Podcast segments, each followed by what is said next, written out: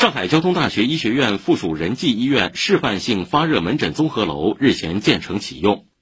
大楼位于仁济医院东院区临沂北路一百二十三号大门处，毗邻门急诊大楼，主要功能为感染门诊、一剂检查、疑似筛查和隔离留观。设有隔离病房三十多间，其中负压病房二十六间，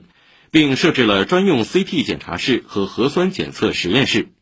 至此，上海二十四家市级医院三十二个点位的永久性发热门诊全部建成投用，城市防疫监测哨再度升级。